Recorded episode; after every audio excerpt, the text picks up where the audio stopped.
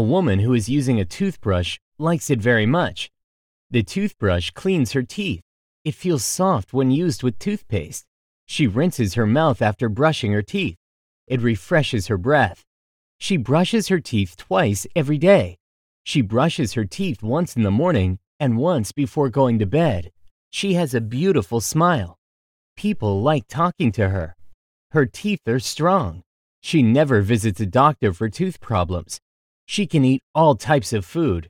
She has never felt pain in her teeth. She wants to become a dentist to help other people with their teeth.